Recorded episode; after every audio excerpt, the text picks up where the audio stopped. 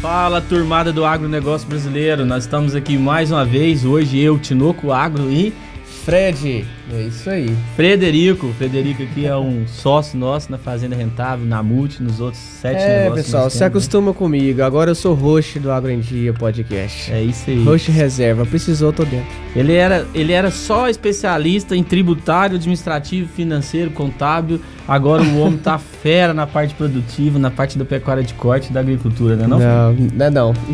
É, sim, o homem tá entendendo. E hoje nós estamos aqui com um convidado mais que especial. Hoje nós estamos com reforço aqui de peso. Nós vamos falar com Edson Pop. É, o famoso Pop. O Edson da sua especialidade de forrageiros, né? De capins forrageiros, volumoso, né? De um modo geral, silo, que é a parte de milho, sorgo, milheto, gramíneas, né? Vários forrageiros. E nós vamos ter muito conteúdo bom. Então, seu Edson, você é presente, seja bem-vindo ao Agro em Dia. É um prazer imenso estar te recebendo. Eu tenho certeza, ó, você que está nos ouvindo, aperta o sininho, faça sua inscrição, faça lá a sua aquisição do Spotify, que é R$16,90, menos do é que duas Heineken para Muito barato, beber. não é possível, né, E pessoal? você vai ter conteúdo para quê? Para mudar o seu mindset. O que você vai ouvir aqui é de graça, sabia? Tá lá no YouTube de graça, você não precisa pagar para esse conteúdo e você vai ter uma nova, uma nova visão sobre a pecuária, sobre a parte de produção, sobre a parte de custo de produção, que esse cara é especialista e vai nos dar uma aula hoje, tá bom? É isso aí. Seja bem-vindo, seu Edson. Obrigado pelo convite, muito bom estar aqui. É, recebido de uma maneira especial, é, desde a chegada, recebido com muitos sorrisos, moçada nova, cheia de gás para trabalhar. Eu sou Edson Pop, é, 35 anos é, em, com experiência de produção de silagem de volumosos. É, sou paranaense de Maringá e terra boa também, né? Nossa, que Nossa. que é isso? E assim, tenho grande experiência, rodei é, boa parte do mundo aí, a gente é, presta serviço praticamente da América do Sul toda, então estamos aí à disposição para as perguntas, o que vocês quiserem saber a respeito. Coisa boa. Agora fala, antes da gente entrar sobre como que iniciou sua cadeia produtiva no agronegócio, gostaria de falar como que a, a galera faz para te achar para contratar a, a, consultoria de vocês, né, o tipo de serviço que vocês prestam. O que que fala lá que o pessoal vai pôr no rodapé? Qual que seria o primeiro passo? É, eu, eu sou diretor técnico da Laliman Animal Nutrition. É, a Laliman é uma empresa que produz é, bactérias e leveduras, é a maior do mundo nesse setor. Então, é, quem quiser contato é, por telefone, por e-mail, da maneira, da maneira que quiser, nós estamos sempre à disposição para atendê-los. Mas vamos lá, é, seu Pop, como que iniciou sua caminhada na cadeia produtiva do agronegócio? Bom, eu já falei com vocês um pouco, eu sou filho de produtor, né? E sou produtor hoje. Mas lá no interior do Paraná, é, meu pai produtor de café, né? Então essa paixão nasceu desde muito cedo. É, quando a gente fala de, de, de, de, vamos dizer, da profissão de zootecnista, não, não é só uma profissão na busca do, do, do, do, do dinheiro. A gente tem um amor muito grande por tudo isso, né? E quando é, terminei lá o colegial, eu buscava ou veterinária ou a zootecnia. E como a zootecnia, nós temos uma boa universidade muito próximo de casa, foi por onde eu comecei. E aí a questão de entrar na, na, na, na produção de volumosos, isso foi meio ao acaso. Na época, estava chegando ao Brasil o primeiro inoculante de silagem, e eu fui chamado, era um, uma, empresa, é, uma empresa francesa que trouxe esse inoculante, então eu fui chamado para se eu queria trabalhar com isso. Na verdade, naquele momento eu nem sabia do que se tratava. Eh, entrei assim às cegas. Mas rapidamente eu me apaixonei. Hoje é, é minha vida praticamente. É, você, você conservar volumoso e assim, conservar sem perdas. Eu sempre digo, a silagem é, é levando a produtividade e sanidade. Porque uma silagem mal conservada também, você pode contaminar seus animais. Clostridium, fungos, então é, não é não é uma coisa assim de dizer eu vou chegar, não sei nada, vou começar a fazer. Na verdade, existe todo um, passo a passo para ser feito e cada vez mais é, é exigido do, do, do profissional, é, é, vamos dizer, silagens de melhor qualidade, porque gado de leite, gado de corte, vacas de leite hoje, Paraná, por exemplo, nós temos rebanhos com média de 45 litros dia. Então você imagina uma vaca dessa tem que receber só alimento de primeira. No confinamento, mesmo você colocando 15, 20% da dieta de volumoso, se você colocar um volumoso contaminado, você vai levar perdas drásticas de ganho de peso. Porque o fígado do animal, que poderia trabalhar para produzir células de imunidade, uma série de coisas, vai trabalhar para detoxificar. Está combatendo aquilo ali. Exatamente. Caramba. As, as micotoxinas que você está colocando para dentro do rumen do animal. Entendi. E essa caminhada sua sobre a parte de especiali especialidade no volumoso, na parte de forrageiras, ela começou então lá no, no, Paraná. Você tinha quantos anos que você sai da faculdade e começa? Eu saio da faculdade cinco, seis anos depois.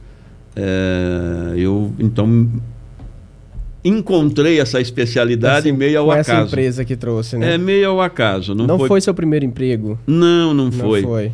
É, no, no, início trabalhava muito com suínos lá, com nutrição uhum. de suínos, alguma coisa disso, que era o que eu achava que eu iria trabalhar.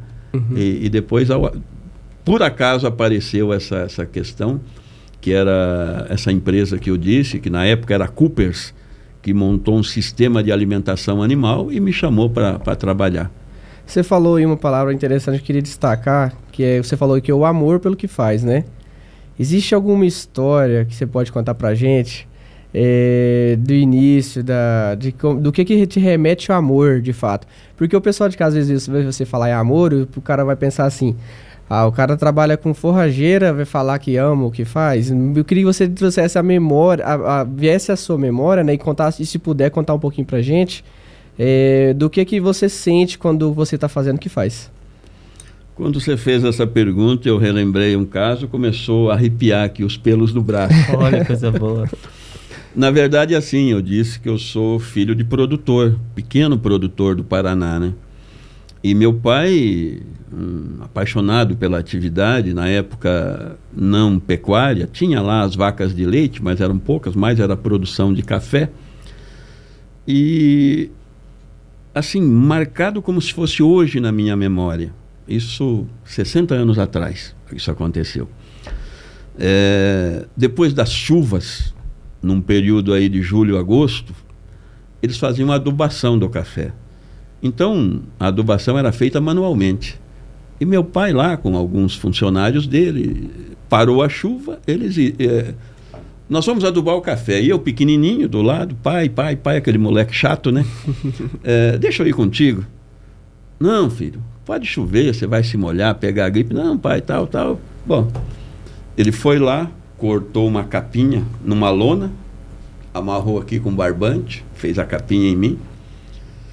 E nós fomos, e eu do lado dele, mais atrapalhava do que ajudava, claro. Vou ajudar o quê com sete anos, né? Eu estava lá incomodando ele, e ele com aquela paciência, velhão italiano, né? Aí eu comecei a ver que ele, ele jogava e assim, foi algo muito mágico. Eu percebi o brilho no olho do meu pai quando ele adubava aquelas saias de café. A saia do café é a parte de baixo Sim. ali, adubação uhum. em volta. E eu via que cada grãozinho de adubo que caía era um pouquinho, uma sementinha uhum. de esperança que ele jogava ali. E eu vi no rosto dele, ele estava diferente. Ele estava, parece que brilhava aos meus olhos de criança. E a gente nota que quando realmente o, o, produtor tem amor pela sua propriedade, ele trata aquilo como se fosse um pedaço do céu. E eu há um ano e meio atrás, eu perdi minha, minha companheira, perdi minha esposa e resolvi mudar para o meu sítio. E de manhã eu gosto de pegar uma xícara de café e sentar, ver o sol nascer. E eu gosto muito de vinho à tarde, às vezes eu vou tomar uma, uma, uma taça de vinho Tacinha lá. do vinho. E de manhã, vendo o sol nascer, ou à tarde, quando eu sento ali que eu vejo a chuva chegando, eu vou te dizer uma coisa: naquele momento, pelo menos naquele momento, aquele sítio é um pedacinho do céu. E eu Nossa. trato ele como. Olha que bacana. Eu acho que eu consegui te entender. Acho que eu consegui entender onde você vê amor em tudo que você faz. Sim. E eu acho que a gente hoje tem uma grande oportunidade porque nós estamos aprendendo com quem ama o que faz, quem sabe fazer. E esse é o segredo, né? Fazer com carinho. Hoje nós empregamos isso aí em toda a moçada nossa aqui. Se você for andar pelo escritório, igual você já fez um tour, você vai ver que todos trabalham com esse brilho nos olhos, com essa mentalidade. Hoje o nosso time ele é focado em, em cada vez mais fazer um pouco a mais, né? Hoje, se ele tem uma área específica, que se ele conseguiu, se ele atende um cliente de um projeto na área de pecuária de corte, onde a gente sabe que a integração de agricultura com pecuária hoje é o caminho, hoje é, não é o futuro, é o presente. E cada um aqui entrega um pouquinho a mais. Então, se a gente foi contratado para fazer um passo a passo de um projeto de pecuária de corte, nós também fazemos isso, que é o nosso, contra, nosso contrato, né? Porém, nós queremos entregar mais do que isso. Queremos entregar uma certa segurança para que, que esse cliente consiga também colocar isso em prática. Fazendo isso é entregando um pouquinho mais, é olhando o nosso pedacinho do céu, né? Porque toda a área nossa, toda a fazenda é, de certa forma, um pedacinho do céu para nós. Porque quanto mais fazendeiro a gente ajudar, quanto mais pecuarista a gente conseguir complementar com a, com a nossa a nossa expertise às vezes em fazer, porém muitos deles já sabem o que fazer, eles só precisam organizar as ideias, né? Porque ó, muitos pecuaristas que eu conheço têm tudo na cabeça, mas não coloca num papel. Não consegue mensurar, né, os números, passo a passo e no final aquilo fica se perdido. E a gente sempre brinca. Nós precisamos começar pelo começo e o, o começo, o principal dele, no meu ver, boa parte dele é, claro, analisar a fazenda, analisar onde que ela é, mas fundamental, entender qual tipo de pastagem que eu vou usar. Porque se eu conheço a fazenda, se eu sei da janela climática, topografia, se eu sei do, da questão climática dela e tudo, eu preciso entender qual volumoso eu vou usar, como que eu vou trabalhar na minha fazenda a questão de produção, para quê? Para me ter um número. O número que é o principal, que é o mais caro, hein? Quantos animais eu vou manejar nessa fazenda? Porque o segredo da, do investimento na pecuária de corte, ao contrário da agricultura, é a, é a aquisição dos animais, que é muito caro. Hoje, se você for pegar qualquer proje- projeto de pecuária de corte que nós fazemos, ou da pecuária de leite, o maior investimento dele vai ser a compra dos animais. Então, eu invisto É lá num rotacionado, com semi-confinamento, 800 mil, 1 milhão, 1 milhão e meio. Mas quando eu falo que eu vou comprar os animais, eu invisto 3 milhões e meio, 4 milhões e meio, 5 Sim. ou mais. Então, grande parte do investimento é na pecuária, é na parte da aquisição dos animais. E se eu vou comprar os animais, eu tenho que saber o que, que uma fazenda dessa vai me dar de resultado. Porque não adianta se eu tenho uma fazenda que suporta 300 animais e eu compro 800, brevemente eu não vou ter fazenda. Sim. Então essa, é, Pop, é a nossa missão aqui também. É aquela que a gente quer te- que você nos ajude a levar essa informação de qual a importância de se ter um planejamento na parte de produção de volumoso. É. Qual que seria o começo de tudo? Se você for começar, aonde que eu devo olhar? Responde aí para os nossos agronautas né, que estão nos assistindo. Na sua resposta, já fala para aquele cara, advogado e médico, que resolveu entrar no agro e não tá tendo resultado tão interessante. Já fala para ele primeiro o que que é forrageiro, inclusive. porque para É, esse trabalhar. cara, por incrível que pareça, pode ser que ele não saiba. É, bom, primeiro eu, eu quero dizer que é, é um prazer muito grande estar aqui e ver essa geração nova chegando ao agronegócio. Às vezes existe um preconceito, principalmente das pessoas da minha faixa etária ou até um pouco mais jovens. É, pô, o que, que esses meninos estão chegando aqui querendo ditar regra? Eu acho que é extremamente bem. São, vocês são extremamente bem-vindos ao negócio. Porque é comum você ter fazendas com potencial muito grande e não cuidarem dos números, não saberem manejar. É o que você disse, às vezes você tem uma fazenda que suporta 500 animais, o camarada põe 800 mil.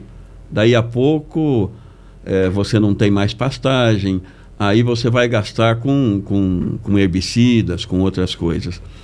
É, na verdade, essa, essa, essa chegada de vocês e de outras empresas de gestão, eu acho maravilhosa. É, espetacular porque traz uma luz nova à pecuária e à agricultura brasileira. Pode ter certeza disso. É, eu estou nesse mercado há 35, 36 anos e estou enxergando isso com muito bons olhos. Então, o, o, pecuarista aí, como vocês disseram, o advogado, o médico, ou mesmo o pecuarista tradicional que tem dificuldade, às vezes você tem dificuldade e se você tiver alguém que te mostre o caminho, não vai te ensinar a cuidar da fazenda, não vai te ensinar a ser pecuarista, vai manejar os teus números. Boa. Vai, vai fazer com que você enxergue o teu negócio de uma maneira diferente. Então, é, a gente acompanha a, a algumas fazendas é, que estão sendo é, geridas por empresas profissionais como vocês, e a gente nota que é uma evolução absurda.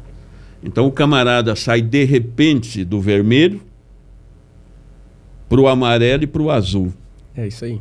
Então funciona assim a coisa. Então, primeiro, enxergo vocês como uma luz nova, a todas as empresas de gestão, como uma luz na pecuária nacional. E quando a tua pergunta das Sim. forrageiras, né?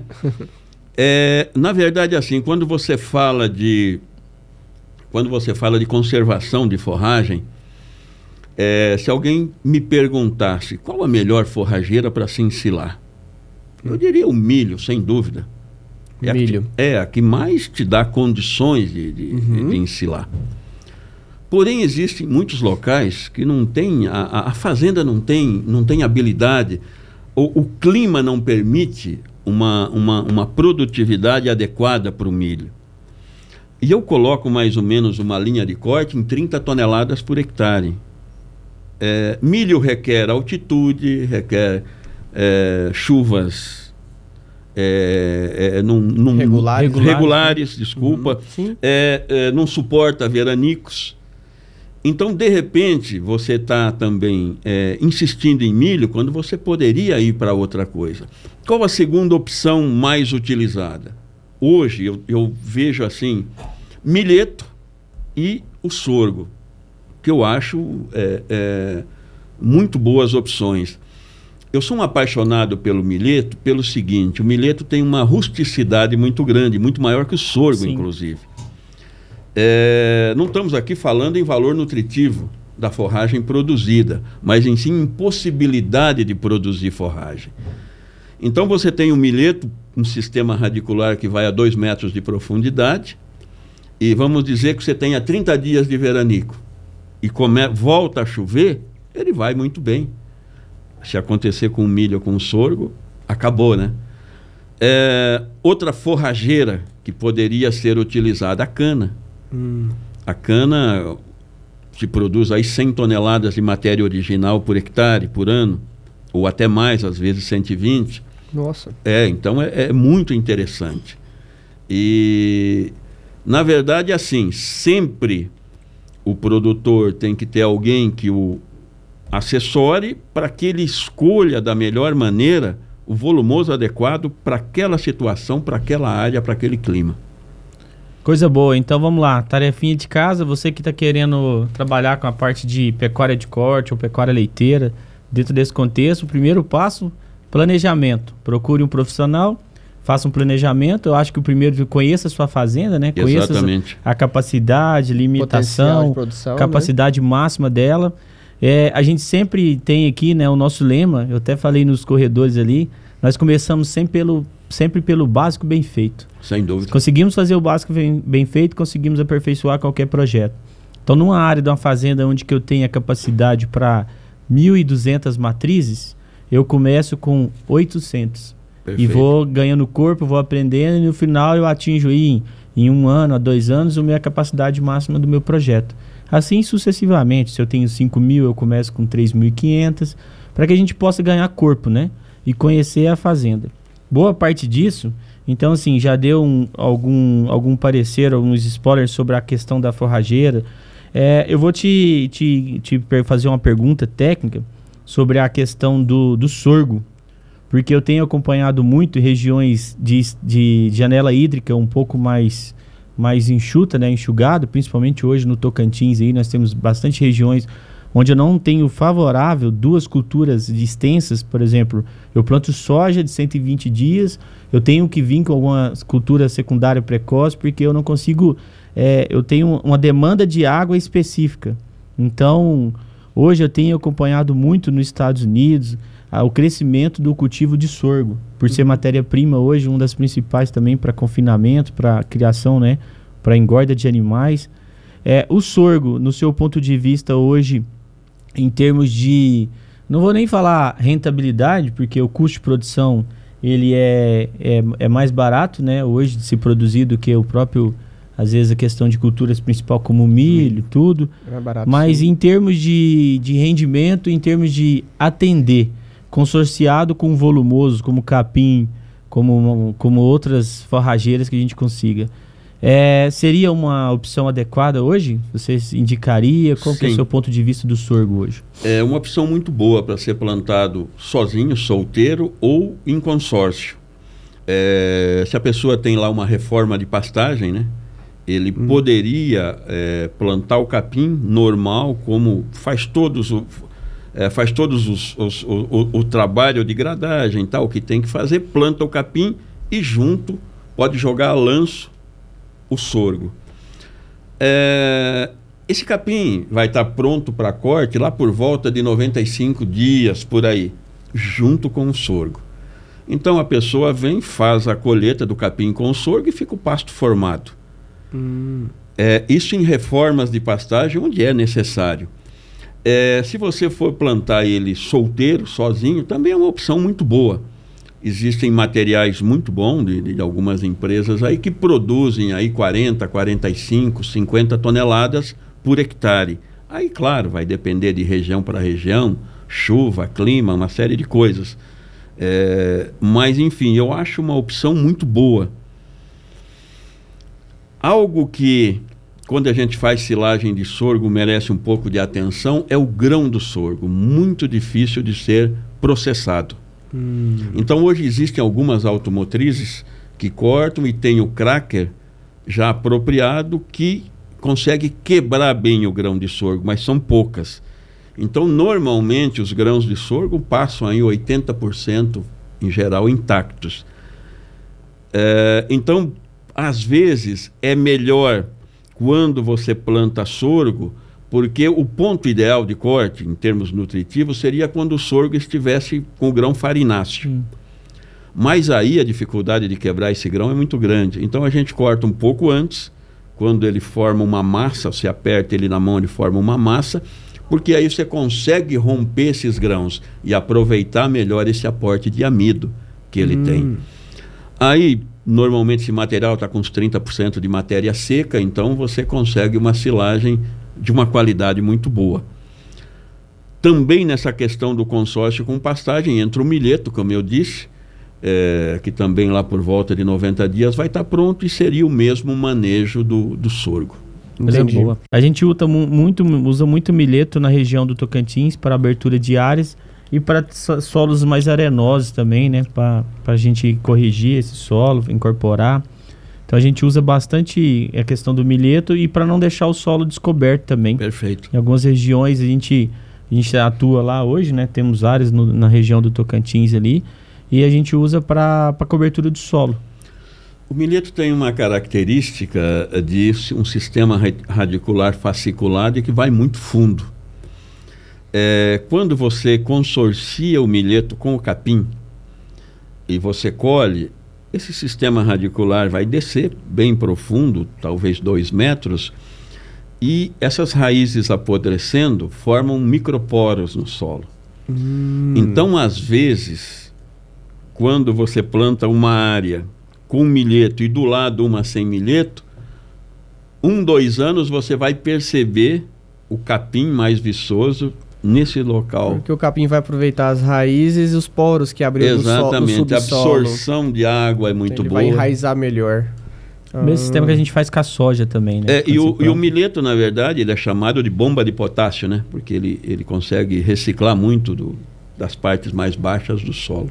O que, que eu poderia, o que, que eu poderia é, analisar para decidir se eu planto consorciado ou se eu planto sol, solteiro, né?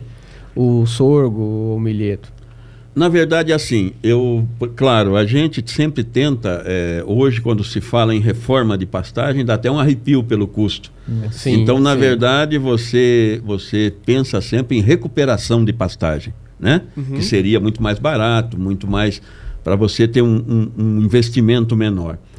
Agora, você sempre, quando você tiver dentro de uma propriedade que reformar a pastagem, eu acho que parte disso aí você faz o teu planejamento, vê a necessidade que você tem de volumoso uhum. e parte dessa reforma faz consorciado.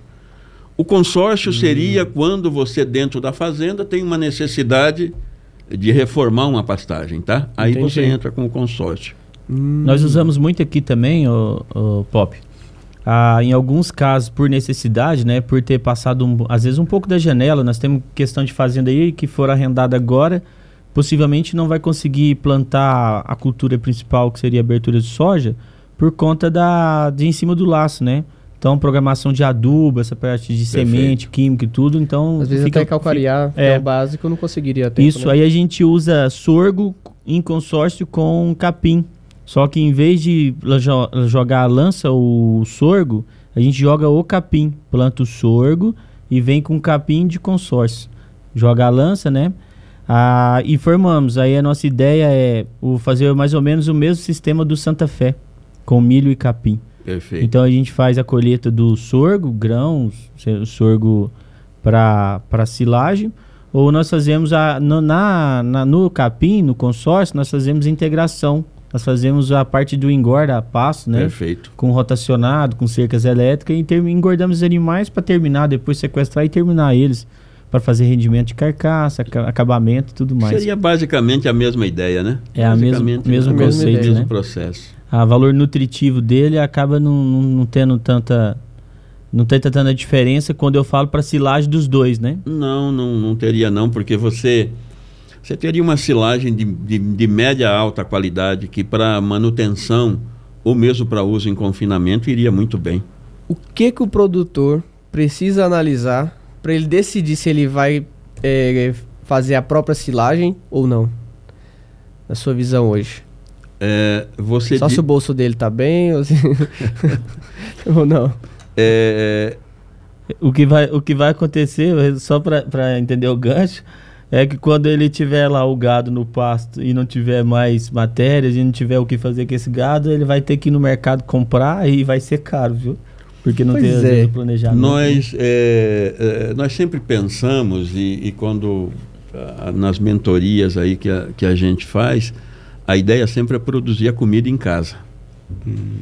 É, eu brinco, hoje, lá no, no evento que a gente estava conversando com um pecuarista, ele me fez uma pergunta parecida. Uhum. E aí eu disse assim, fiquei pensando, falei, como que eu vou exemplificar para ele?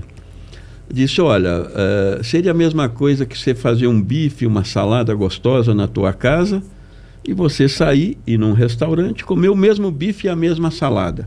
Quanto que vai custar mais? E por que, que vai custar mais? Porque você está pagando uma margem para alguém. Sim. O restaurante, o restaurante tem que tem ter a margem, dele. tem que ter a margem dele para ele sobreviver. É lógico. Como quem faz a silagem para vender, ele tem que ter a margem dele. Não que esteja errado. Eles são benéficos ao mercado. Só que quando você pode produzir em casa, é muito mais fácil. Vamos dizer que é, uma, uma dessas fazendas resolve fazer a silagem meio em cima do laço. O que, que, que qual seria o, o, procedimento correto? Procura uma área já mecanizada, que pode passar uma, uma uhum. ensiladeira, é, coloca uma carga pesada de gado. Se ela tiver torceiras, material senescente, dá uma roçada nela. Uma boa adubação e 80 dias depois está colhendo. Entendeu? Hum, entendi. Entendi. Então, assim, é possível você fazer silagem com investimento baixo. E outra coisa sempre que, que tem que se colocar, sempre pensando que silagem é uma atividade extrativa.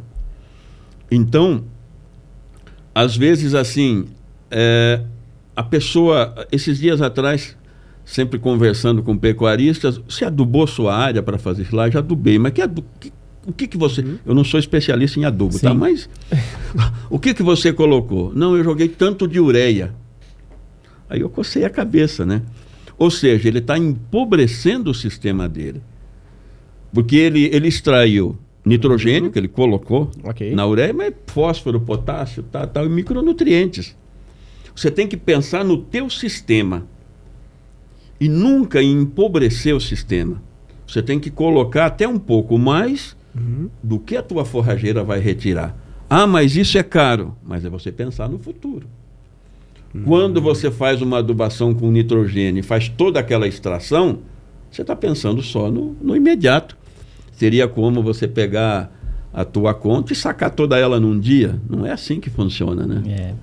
Entendi. Eu gosto de Entendi. fazer uma comparação nesse sentido, como eu acho que aí o, o pecuarista ele tinha que ser um pouco de agricultor. Perfeito. Nesse momento, o Perfeito. pecuarista tinha que pensar igual ao agricultor. Por quê? Porque se eu não investir no meu solo, se eu não adubar ele, preparar, não jogar o- a quantidade de tonelada de calcário certa, eu não corrigir o fósforo do solo, eu não trabalhar com a, com a a- necessidade que o solo pede, eu não vou ter o quê? Eu não vou ter uma produtividade adequada que é a que eu tenho expectativa. Então, se eu tenho a expectativa de produzir 60 sacos, média geral, por hectare, eu, se eu não tiver um bom manejo, um bom trabalho nesse solo, e eu pensar no, só no extrativismo, no retirar, eu vou chegar lá a 42, a 40. Então, nesse momento, quando o agricultor ele começa a preparar o solo, ele sabe que a tonelada do calcário a 115, 120 reais é caro, mas é necessário, não tem como eu fazer sem ela, eu começo a pensar na questão da produtividade. O pecuarista devia ter esse mesmo pensamento. Cuidar do solo, investir nele e no final retirar dele aquilo que ele vai te dar. A capacidade máxima dele. Sim, a conta vai chegar, né? A conta vai É chegar. a conta bancária, né? É a conta bancária. E dói, hein? É, você tira mais do que você põe. Exatamente, vai Não- chegar a conta, a né? conta não faz sentido, né? Quando Não, você. não. Por isso que quando alguém me pergunta assim, às vezes fala assim: "Ah, Tinoco, mas qual que seria o melhor cenário da pecuária?" Eu para mim, pecuária lucrativa é aquela que se investe. Não tem como eu não investir na pecuária. Eu não consigo comprar uma fazenda do jeito É, que ela está é lá. um Nós estamos trabalhando isso hoje, é, o Pop. Nós temos uma imobiliária do agro aqui dentro do escritório. Nós fazemos estruturações de negócio. Nós trabalhamos de forma diferente que o mercado tem conhecido, porque nós, nós estruturamos o negócio da porteira para dentro. Nós, como somos pecuaristas, somos agricultores também, nós sabemos quanto custa, o a passo a passo, o que precisa ser feito. Sim. Então hoje nós estamos estruturando uma compra de uma fazenda, por exemplo, para um pecuarista tradicional, que no caso ele quer conseguir retirar da própria fazenda o seu sustento para que se ela se pague. Lógico que é a longo prazo, né? Nós trabalhamos com a ideia de que quem compra uma fazenda hoje e quer que ela se pague no primeiro, segundo e terceiro ano, ele está com o pensamento fora de um pouco da realidade. Ela vai se pagar. Nós temos o payback dela, nós planejamos ela para 6, 10. Então, são projetos que a gente faz aqui para que ela venha dando retorno. Sim. Então, quando a gente faz esse planejamento a longo, nesse longo prazo, nos 10 anos geralmente que a gente trabalha, nós trabalhamos para que ela tenha retorno sobre ela mesma. Isso fazendo planejamento. Então, se eu tenho uma área de agricultura, se eu tenho 2 mil hectares e eu consigo plantar em 600 hectares, eu tenho mais 500 hectares de pecuária e restante deles eu diversifico entre reserva legal, algumas áreas mais difíceis de mecanizar, onde nós não descartamos da fazenda, nós fazemos os pulmões, onde nós temos pasto de reserva, onde a gente pode formar e ter ali nossa sobrevida, né? Onde está passando a dificuldade da seca. Então eu consigo otimizar essa fazenda de um jeito que eu use ela 100%, nos 12 meses. Como que eu vou usar ela 100%? Integrando. Então eu integro agricultura e pecuária com investimentos parecidos.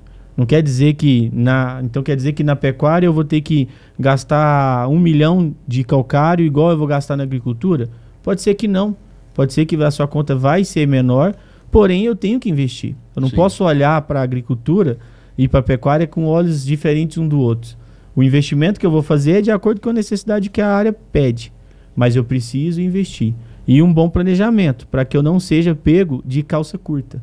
Chegou o verão, chegou a parte da seca, eu tô lá é com 600 animais numa fazenda que eu não vou suportar passar os cinco meses, e eu preciso sair fazendo o quê? Ou vendendo animal com preço fora do mercado, porque eu não estou em época de vender, ou e eu vou fazer o seguinte: eu vou começar a alocar pasto de onde não tem, porque a maioria dos meus vizinhos estão com o mesmo problema de falta de planejamento. E no final eu vou fazer o que a realidade do mercado da pecuária hoje tem sofrido há muitos anos, né? É, então essa é a é nossa verdade. visão aqui. Estruturação de negócio nessa parte imobiliária usando esse critério do cuidado com o que? Com o planejamento. Perfeito. Eu vou planejar tudo que eu vou precisar passar os próximos cinco meses de dificuldade. E assim sucessivamente, até eu encaixar o meu projeto e ele ser autossustentável. É a fazenda vai, me, vai se autossustentar. Perfeito. Ela vai conduzir. Eu, nós poderíamos encerrar esse primeiro bloco com o seguinte resumo, né? Primeiro, a esperança de que você pode fazer, sempre fazer diferente para uma pra mudança de resultado. O mindset que você só vai ter um, novo, um resultado diferente, positivo, se você tiver a, a consciência de, de, fazer diferente no, no, seu dia a dia. E por último, a consciência de que você precisa é, investir no, na, sua, na sua propriedade para que, o, que você possa alcançar o resultado que você precisa, né? Não ser extrativista, né? É. Apenas extrativista. Apesar da, da forrageiras, a, a, produção de forrageiras ser uma atividade extrativista, né? Mas só que ó, o mindset do proprietário não pode ser extrativista, deixa só para atividade de forrageiras ser, né? Sim, e pensar sempre na manutenção do sistema, o sistema todo da fazenda produtivo, né? Show. Que é, a engrenagem não pode parar, né? Exato. Ela tem que continuar rodando e tem que rodar saudável. Não adianta também ser, ser meia boca, né? É. Certo. Você falou assim que acaba sendo inicialmente barato se você tiver é, a, o início de, da produção de forrageiras é, você utilizar, né? Você citou no passo a passo que você coloca os animais ali para peso, né? Do, do solo ali. Esse animal, ele voltaria para aquela, aquela área que você designou para as forrageiras ou ele não voltaria? Voltaria. Na verdade, quando eu disse para você colocar uma, uma carga pesada, é para você eliminar, vamos dizer, toda a cobertura daquela área, cobertura, né? Você, você abaixar bastante Uhum. E, se possível, para você depois não ter touceiras que você possa recolher e levar para uhum. dentro do silo como contaminação, é, se você perceber que sobraram muitas touceiras senescentes, é, secas ali, você passar uma roçadeira. Hum. Você colheu essa área, depois ela volta da maneira que você quiser manejar, mas ela pode voltar normalmente para ser pastejada depois de, de, brotada, né? Entendi. E você pode ir alternando as áreas para a colheita, desde que essa hum. área esteja seja uma área já trabalhada, destocada, que você pode trabalhar com, com forrageiras nela, é tranquilo. Então poderia fazer um manejo junto com o manejo do gado, inclusive, Exato. né? É, vedou, colheu, você tirou aquela silagem, aquela área volta para para ser pastejada quando, quando ela for, for, estiver refeita, né? Entendi. é, um é um aproveitamento já de uma, de uma área da fazenda sem você ter que é, faz, é, é, fazer uma lavoura específica para isso. Entendi. Entendi. Seria, é muito interessante isso. Se caso, por exemplo, eu perdi o ponto de corte do meu capim e eu vou ensilar ele isso prejudicialmente porque a mesmo sentido, por exemplo, quando eu estou num pasto que eu coloco uns animais e eles acabam não querendo comer, acaba não, não, não comendo de certa forma, de forma é, homogênea, homogênea. Né? De, de, forma padrão ali, A mesma coisa que se eu fizer um capim que eu perdi o ponto de corte na, na, na silagem dele, eu vou ter esse problema lá no coxo, por exemplo, quando eu for alimentar esses animais? Vocês, é, é, todos os materiais que você vai ensilar, todos os que nós citamos aqui, milho, sorgo, capins em geral, você tem que obedecer um ponto de corte. É, nos capins a gente fala 25% de, de matéria seca seria o mínimo para você ter uma, uma, boa fermentação. Porque quando você tem 25% de matéria seca, em geral, você tem uma quantidade de açúcares solúveis, por volta de 4, 5, que te daria um suporte ali em termos de produção de ácidos para desenvolvimento de bactérias. Quando você tem um material muito passado, muito seco, é, vamos dizer, com, passando muito de 30% de matéria seca, é, você começa a ter dificuldade na compactação. Quando você tem dificuldade na compactação, você tem dificuldade na fermentação, porque silagem é, ela tem que ter um meio anaeróbico para o desenvolvimento de, de bactérias. E quando você não consegue uma boa compactação, em geral, você começa a ter possibilidade de desenvolvimento de fungos dentro dessa silagem. Mesmo uhum. você usando um bom inoculante, mesmo você é, usando as bactérias para fermentação, se você não consegue compactar, a fermentação não vai ser boa. Então, são esses cuidados. Como você tem que ter o cuidado na entrada, na saída de animal para o pastejo, também no corte para a silagem, tem um momento certo. Tem um momento de matéria seca mínima e o um momento de matéria seca máxima. Hoje, eu percebo as fazendas. É, antigamente se ensilava muito por volta de 60 dias de rebrote. Mombasa, Tanzânia, Azuri, esses, os, os pânicos aí. É, e hoje eu vejo um pouco mais, 75, 80 dias. Para você ter mais matéria seca, você tem uma fermentação mais tranquila. Mas também não pode passar muito, porque senão a compactação deixa a desejar depois. Você falou uma coisa aí que eu já iria, já iria te questionar, né? É, a, antigamente para hoje mudou essa quantidade de dias, né?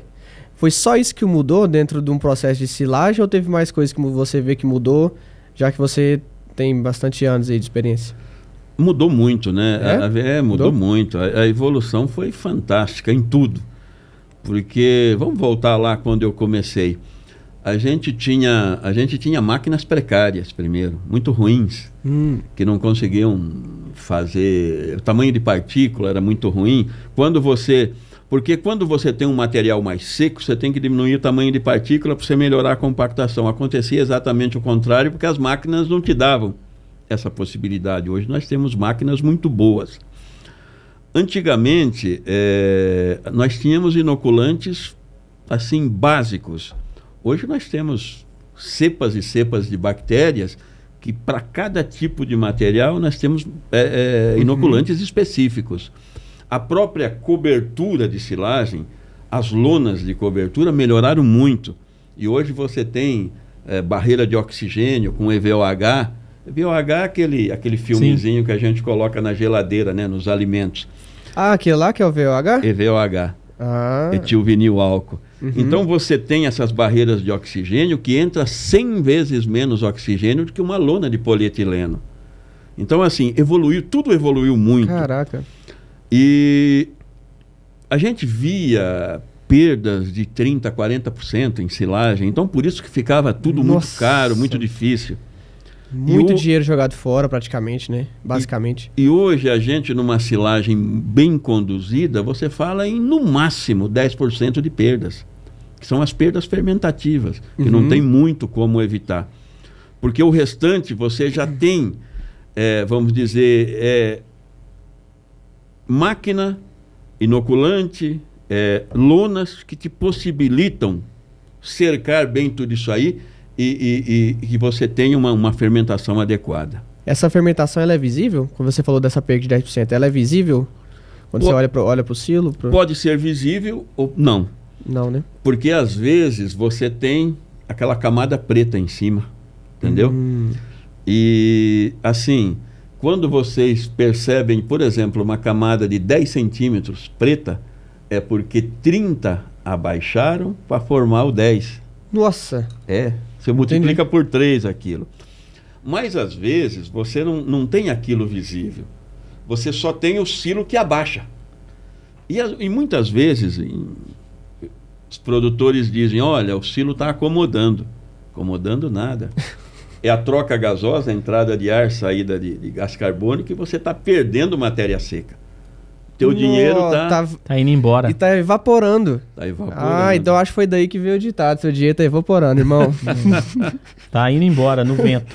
É, isso aí custa caro no bolso, hein? Nossa, você E- tá e doido. Pode ser, pode acontecer em qualquer tipo de silagem, né? Qualquer material, meu capim, milho, sorgo. Uhum. É, com os, os, os cuidados adequados, você, você evita muita perda. Nossa. E nós estamos falando de dinheiro no bolso, né? Perca que aumenta o seu resultado final na sua atividade pecuária. Você, você imagina que você planta uma lavoura qualquer, você tem todo o custo de implantação, você tem o custo de corte, compactação no silo, custo de lona, custo de inoculante. Quando a pessoa faz ela mal feita, você aí perder 20, 30%. É igual você pegar um milhão, colocar lá no banco, quando você for lá só tem 700 mil. É ruim, né? É ruim, né? Demais da conta. É muito, é, é uma perda assim significativa. E vou te dizer que por causa desse mau manejo, muitas pessoas iniciaram e pararam de fazer silagem. Então, nós temos uma equipe que trabalha Brasil inteiro e acompanha esse tipo de, de- esse tipo de, de atividade. É, em todos os estados aí nós temos um técnico, pelo menos, que, que acompanha as grandes fazendas para tentar minimizar isso aí tudo, né? Uhum. Para tentar fazer com que os passos corretos sejam seguidos e, e- e se consiga um bom resultado. Coisa boa, bom demais. Então, viu, moçada? Ó, quero lembrar vocês para seguir no Instagram. Nós estamos também na plataforma do TikTok, no YouTube e no Spotify. É Lá isso você aí. vai ter esse rico conteúdo com quem entende do negócio, pop, que está falando aqui com propriedade. Nós vamos falar muita coisa no próximo bloco sobre a parte técnica, sobre a escolha do capim ideal, so- Tecnologia. tecnologia, que hoje a gente sabe que tem muita tecnologia embarcada hoje na, na Sim. questão do- da pecuária, né? E isso é importante trabalhar em conjunto, beleza? É isso Então aí. não sai daí, continua firme. Toda quinta-feira, novo episódio pra você. Estamos voltando aqui com o nosso podcast Agro em Dia, falando sobre forrageiras, sobre silagem. Cara, que, que massa, né, Fred? Demais da conta. Aprendendo?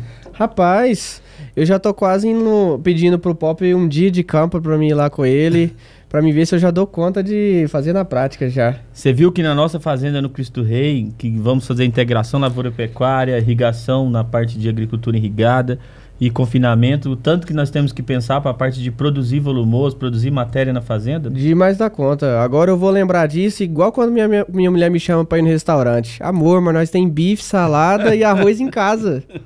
Eu vai ser desse jeito. É isso aí, coisa boa. Então vamos lá, moçada, vamos continuar aqui, porque o assunto tá bom demais, a gente quer aproveitar o Pop cada vez mais. Pop, fala para mim o seguinte, qual que seria um passo a passo ideal para a gente confeccionar, para a gente fazer a confecção da, do volumoso?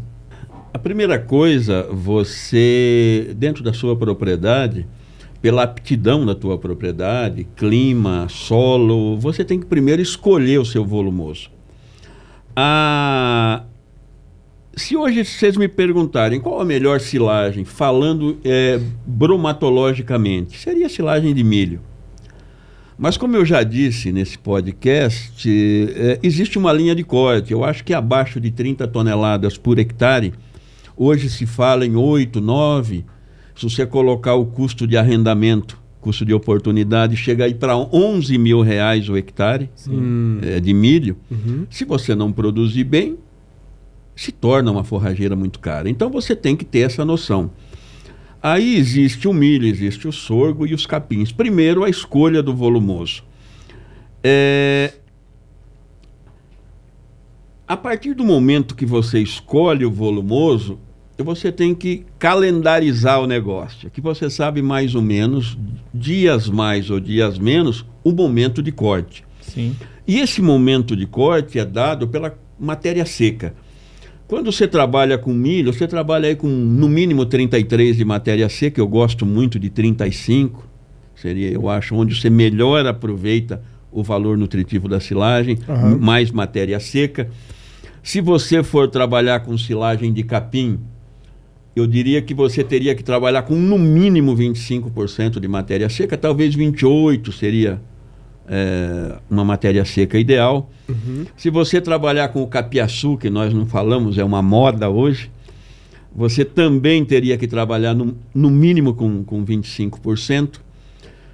É, esse ponto de corte, depois de, de- da- da do, do material cortado e ensilado, vai te dar uma fermentação adequada para você perder menos nutrientes, para você produzir os ácidos é, é, é, certos, para você ter uma, uma, uma, uma conservação boa dessa silagem com, com mínimo de perda. E dependendo do que você escolher e da matéria seca que você trabalhar, existe um tamanho de corte para você.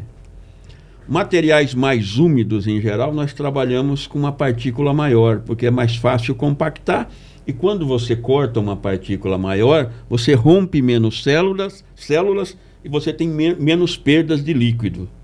Quando você tem um material mais seco, você diminui o tamanho de corte, porque aí teu problema vai ser compactação. Na silagem úmida você tem problema, você poderia ter problema de desenvolvimento de clostridium e na silagem mais seca desenvolvimento de fungo. Então todo esse essa ideia, essa engen- é- é toda essa engenhoca de ou corta ma- maior ou corta menor, ou- é para você conseguir uma boa compactação e você conseguir um meio anaeróbico, sem a presença de ar, para você poder ter o desenvolvimento das bactérias. Bom, nós cortamos a silagem. Aí a compactação é a alma do, do processo. Porque eu falei em anaerobiose. A hora que você vai compactar, você está expulsando o ar de dentro da silagem Uhum. para fazer esse ambiente com o mínimo de ar possível. Quando você faz isso, eh, você tem que fazer de maneira higiênica. Aqueles pneuzão de trator sujo que passa fora, entra dentro.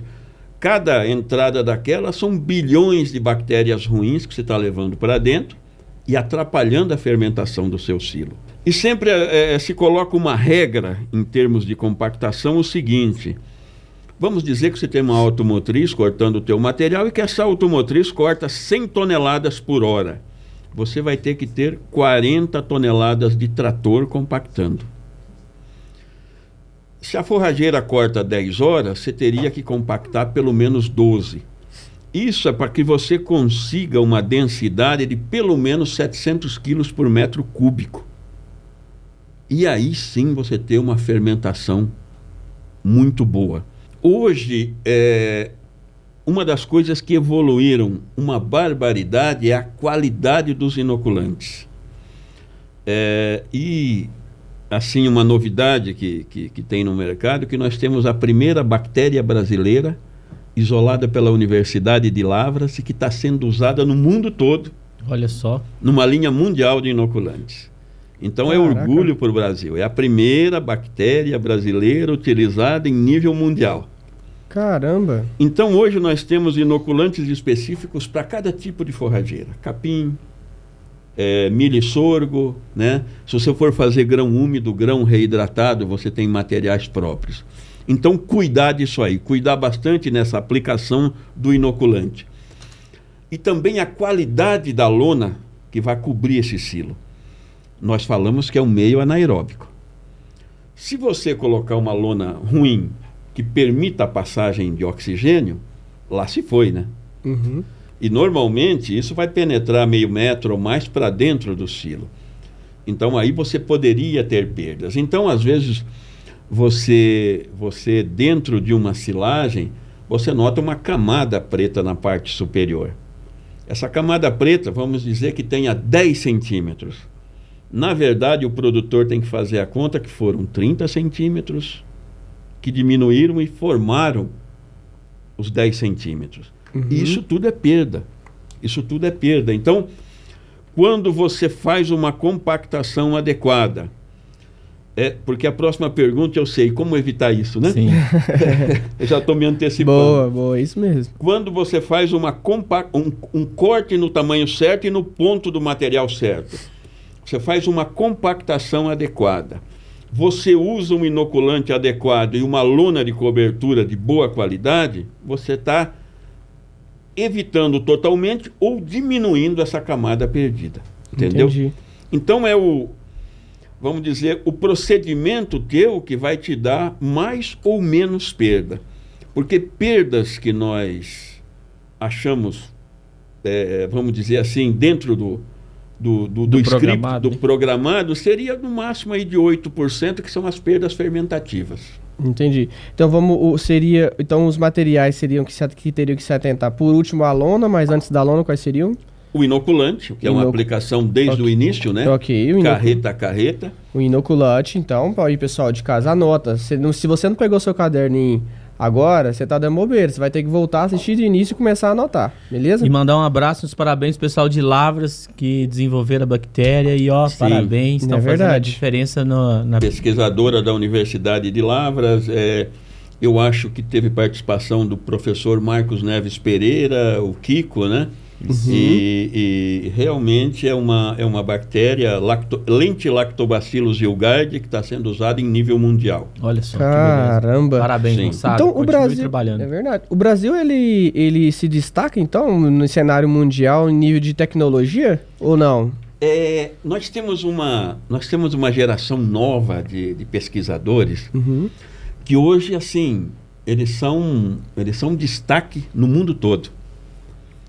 É, professor João Daniel, João Prate Daniel, da Universidade de Maringá, é, Tiago Bernardes, da Universidade de Lavras, o, o Patrick Schmidt, da Federal do Paraná. Assim, são, são profissionais que hoje publicam trabalhos que são base para a ensilagem no mundo todo. Então, assim, é, quando se fala de silagem, hoje o Brasil, eh, os pesquisadores brasileiros da nova geração têm um destaque muito grande. Além de muito inteligentes, são muito trabalhadores, publicam mesmo muita, muita coisa. E a gente, e nós que estamos no campo, nos baseamos nisso, né? Uhum. Essas evoluções todas que a gente fala é baseado no trabalho desses pesquisadores. Caraca, existe literatura pra isso ou, ou não? Porque no Agro a gente tem essa dificuldade com literatura, né? Ah, esses dias mesmo conversamos, né, Tinocos, com, com um arquiteto e engenheiro que ele fala que o trabalho dele todo hoje não, não ele não tem uma literatura que, que acompanha o trabalho dele, porque a última literatura eh, que se tem notícias que só, só entre aspas, se edita novamente é uma que foi publicada em 1932. Na área de forragem, silagem, existe literatura que, é- que acompanha a, a Sim, atividade? existe. E- e- Esses trabalhos estão todos publicados, né? Então estão disponíveis. Uhum. E, e existem muitos eh, vídeos no YouTube, existe muita Ah, coisa sim, que o sim, pessoal sim. pode, pode, pode acompanhar. É só procurar pelo nome desses, desse- de- desses professores que vocês vão encontrar muita coisa. Show. E assim, se o produtor quiser se especializar, Uhum. quiser buscar, material tem. Entendi. Show. Falta é, iniciativa, né? Se Exato. tiver iniciativa, quiser ir atrás, isso é o importante. Para vocês terem uma ideia é, do, que, do que a tecnologia pode fazer,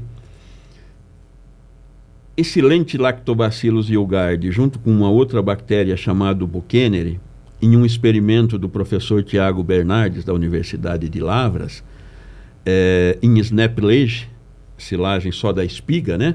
Snaplage. Snaplage, É silagem só da espiga. só da espiga. Olha, rapaz. que entra para substituir, no caso, o grão seco no Sim. confinamento nas vacas de leite. Nesse experimento dele, eh, esse inoculante, essa soma dessas duas bactérias, deu 9% a mais de, de, de- de digestibilidade de amido. Você imagina lá o que é isso? Hum. Isso é tecnologia pura. Uhum. É, uma vaca de leite que come 30 quilos de silagem por dia, vamos dizer, no ano todo aí, Uhum. é um saco e meio de milho que, que, que ela deixaria de jogar nas fezes. Ela aproveitaria mais. Você vê o, o que a tecnologia pode agregar. Uhum. É muito, é muito.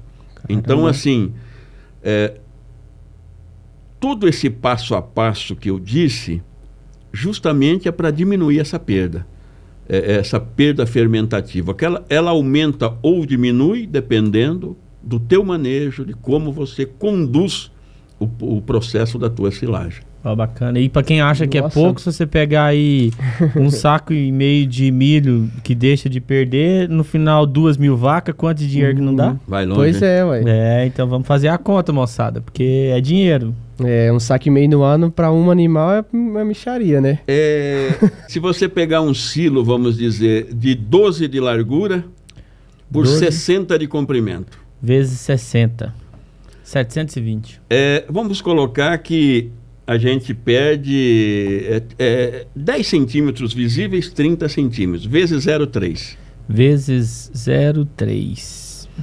E isso aí você achou 218, 216 é, metros cúbicos, vezes 0,6, vai?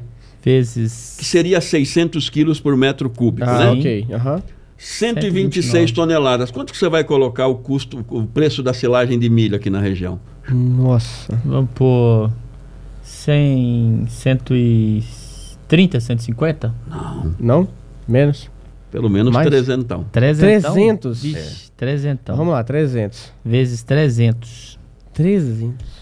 38.880 80 reais. Isso é aquela camadinha, num silo de 12 por 50 que nós fizemos, 60, né? Aham. 12 por 60, aquela camadinha de 10 centímetros. Representa Nossa, Nossa. senhora. Quase 39 mil. 38.880 mil. quase reais. 39 mil reais. Então as perdas estão aí. É, 39 mil reais representam quantos animais aí que, que ele, que, que- que- que- vamos dizer que, que ele perdeu aí? Deixou de É. comprar, né? Vamos É, dizer deixou assim, de né? comprar. Imagina, Coloca- então coloca em essa é a ideia. Essa seria aquela famosa frase que a- o pecuarista ele sabe o que tem na mão, mas não consegue saber o que escorre pelos dedos. Exatamente. Aí é onde a continha não fecha. Nossa. Exatamente. E o famoso azulzinho que todo mundo fica sonhando em chegar lá nos 12 meses de planejamento, nos pequenos detalhes, onde a gente consegue ter as margens, onde a gente consegue não deixar, né? O pouco esva- esvaria aí, a gente É consegue conseguir mais rentabilidade. Exato. Né, eu Não tenho é certeza que pro produtor que tá assistindo agora, quando ele tá na viagem que ele tá fazendo pelo Spotify, quando ele chegar, ele vai começar a fazer conta. Ah, não tem fazer, jeito, né? cara. Não tem jeito. Isso é muito dinheiro. Se não, uma, uma palavra que eu escutei no, no programa Fazenda Nota 10, que era assim, ó. Se você não consegue mensurar os números, não adianta, você tem uma fazenda, por mais boa que ela seja, por mais visível, se você não tem mensuração dos números, você não tem nada. Exato. Você, aquilo que não se pode mensurar equivale ao que você não sabe o que existe, o que tem, para onde está indo. Então, mensurar esses números é muito importante. Quando você não mensura o número, você não sabe onde você está indo bem, onde você está indo mal, onde você tem o ponto que você tem É que verdade. melhorar. É verdade. Que às vezes você, você é eficiente em muitas coisas, está pecando num ponto, mas se você não mensura, como que você vai saber onde está esse erro? É o fato. Boa demais. Ó, nós temos praticado aqui, é, Pop, nas nossas fazendas, principalmente agora na nossa fazenda no Maranhão, nós estamos trabalhando com integração é, lavoura e pecuária. Boa parte disso, hoje nós temos modelo de fazenda que também faz ILPF, que é a integração lavoura e pecuária e floresta. Então a gente trabalha muito com isso hoje. Essa parte de democratização, porque não é algo que se inventou agora, né? Quanto tempo que foi inventado no Brasil? Hoje, integração lavoura e pecuária foi inventado no Brasil. Então, quanto tempo isso aí já não existe? E hoje, se você conversa com alguns agricultores, alguns pecuaristas, e ainda é um tema a se de- desmistificar, né? É, e muitas vezes tendo que provar pro produtor, né? Muitas vezes tendo que provar pro produtor que fala: o quê? Colocar animal na minha terra para compactar meu solo, né? É, não tem jeito. Essa, essa, essa integração, quando eu diversifico, integração lavoura e pecuária, e quando eu trago a parte de produção de volumoso, silagem e capim, então isso aí seria um modelo de um negócio hoje pecuário, de uma fazenda lucrativa? Lucrativo. Integrar esses sistemas para trabalhar em conjunto? Não tenho dúvida disso. Porque quando você tem, você faz a lavoura pecuária e você tem volumoso guardado, você maximiza todos os resultados. Porque sempre existe uma produção maior e menor de volumoso dentro da fazenda. Quando você faz o planejamento forrageiro, você, você tenta ter um fornecimento de, de fibra, de volumoso o ano todo, de uma maneira parecida. Então você pode planejar o seu negócio no alto e não pela baixa, que é a seca. Porque aí é que é o grande problema, onde você, você acaba Exato. É, é, tendo, tendo resultados ruins. E mesmo numa vacada, quando você passa uma seca ou um inverno, depende da região que você está, é, de uma maneira tranquila, suplementando a necessidade desse animal, você vai ter índices reprodutivos muito melhores lá na frente. Então é uma coisa natural isso aí. Né? É, animal que passa fome não reproduz, porque a primeira coisa, quando tem escassez de forragem, que o animal corta, que é questão de sobrevivência, é a reprodução. Com certeza. Sim. É. E aí você explicou aquele ditado, né? Hoje, esse dia eu tava andando na fazenda, o, o fazendeiro virou para mim e falou assim, Chinoco, você sabe qual que é a melhor cerca que existe? A melhor solução para gado não pular cerca? Aí eu virei, virei e falei assim, eu já mais ou menos imaginava, né? Mas eu falei assim, qual que é essa? Ele falou assim, capim. O segredo, boa parte, para você não ter problema com incidência de animais pulando da sua cerca e indo pro do vizinho, chama-se o capim. Pode ser que o capim do vizinho esteja mais vistoso e mais saboroso do que de onde ele está pastando. Se eu não tenho oferta de capim, se eu não tenho matéria, como que eu quero que o animal fique parado ali, né? Então esse foi uma, uma um ensinamento, né, nesse dia que eu achei bacana. Essa essa coisa aí tá mais ou menos assim agora em tom meio de brincadeira. Meu avô dizia quando tinha um, um parente dele lá que tinha uns porcos muito magros, né? Ah, uhum. meus porcos estão muito magros, você não sabe algum remédio? E meu avô falou: a sobra da comida do coxo passa nas costas dele. Mas nunca sobrou? Então, tá faltando comida, ué. Boa parte. Então, bacana. Nossa, as costas dele é boa. Ó, uma, outra coisa que a gente é. tem falado muito, nós vamos. É, nós temos um exemplo aqui de um case de sucesso de uma fazenda em Rio Verde, Goiás, onde o dono da fazenda ele, ele trabalha com matriz de criação de suínos. Então, na própria fazenda, ele tem uma fazenda e ele tem um. É um frigorífico, né? um matador, um abate, onde ele abate, ele tem suas matrizes e ele abate. A ideia desse fazendeiro é o seguinte: ele tinha um planejamento, e ele já está em 60% dele, que ele precisa ser autossustentável na parte de produção de alimento.